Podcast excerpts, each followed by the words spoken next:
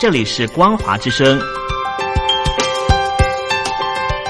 听众朋友，从现在开始，请您一起来关心最近发生的新闻事件。欢迎收听光华随身听。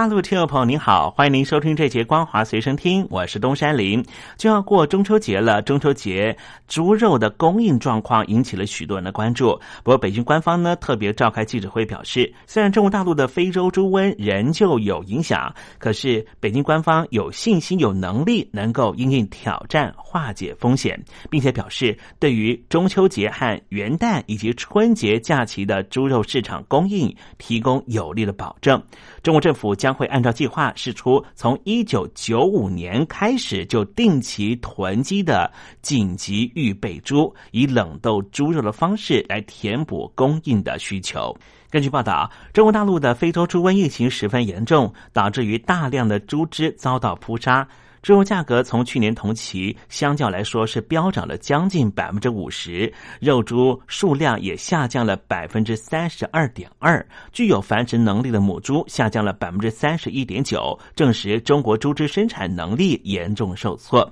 而中国大陆七月份的消费者物价指数 CPI 也因为猪价大涨而达到了年增率。百分之二点八，创下了十七个月以来的新高纪录。而八月份的 CPI 年增也是百分之二点八。如果猪价持续的居高不下，恐怕未来几个月会突破百分之三。这一次中国大陆的非洲猪瘟疫情之所以这么严重，主要的原因是因为非洲猪瘟的病毒如果放在冷藏的情况，还能够保持活性一百天；如果是放在冷冻的情况，长达一千天，也就是两年九个月。非洲。猪瘟的病毒仍旧可以保留它的活性。换句话说，如果透过了厨余、肢解动物或是动物的分泌物和排泄物，车辆人员都有可能会夹带非洲猪瘟的病毒。江西省去年八月实施了殡葬改革，要以火葬取代土葬。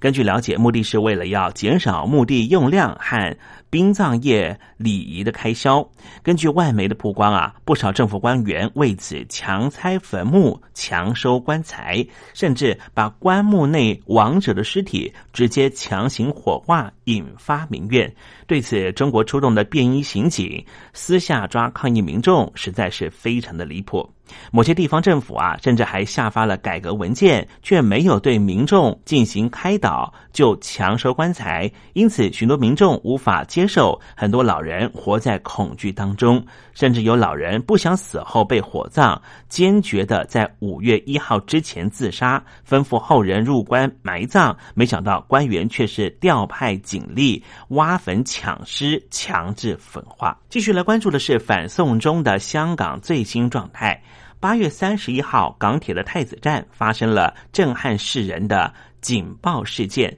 也引发了香港人连续好几天就聚集在香港旺角的警署外面抗议。九月二号的晚上，白衣青年。Leo 向警方高喊：“远警，你们跌了良心！”却遭到警方殴打，导致于他头破血流，被缝了五针。Leo 在昨天表示，他没办法原谅这班警察，并且指出自己不再相信香港是一个法治社会。六也说：“难道警方把他当成黑社会，还是杀父仇人？”他只是问了一句：“警方良心何在？”竟然就被打到头破血流。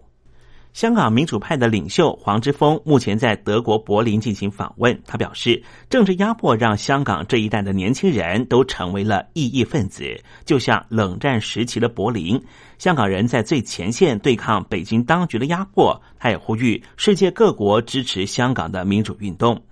黄之锋在民间人权团体副召集人黄义武以及旅居汉堡的香港人邝颂琴的陪同之下出席了记者会。黄之锋表示，中国是冷战结束以来最大的独裁政权。香港人在主权刚刚移交给中国前几年，低估了北京的影响力，而一国两制如今已经成为了名存实亡的状态。政治压迫和对言论自由的限缩，让一整个香港年轻世代都成为了异议分子。他指出，香港继续维持自由，外商才愿意在香港经商。香港的稳定攸关各国的利益。他批评香港行政长官林郑月娥纵容警方暴力，呼吁德国停止出口镇压示威的设备到香港，而且。欧盟和中国谈判贸易的时候，也应该要纳入人权条款。而在美国这方面，已经就警察设备和敏感的科技出口到香港的问题进行讨论。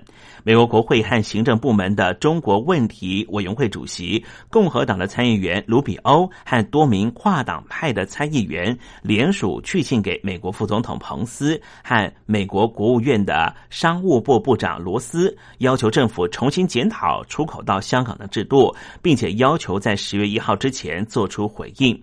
联署书表示，我们对于中国利用香港特殊地位的忧虑日益增加，因为中英联合声明赋予香港自治权，最近已经受到了严重的侵蚀。信中又提到。如果逃犯条例通过，将会让美国公民的利益以及中美执法合作受到影响。他们相信美国采取恰当的行动是十分的重要，要求中方不要滥用香港的特殊地位，去盗取或是取得美国重要和敏感科技，用以打压中国人、香港人和其他人的人权。又到了十一国庆期间，北京当局为了确保十一国庆更安全、更为干净，将暂停的停止自助式加油和贩卖烟火爆竹。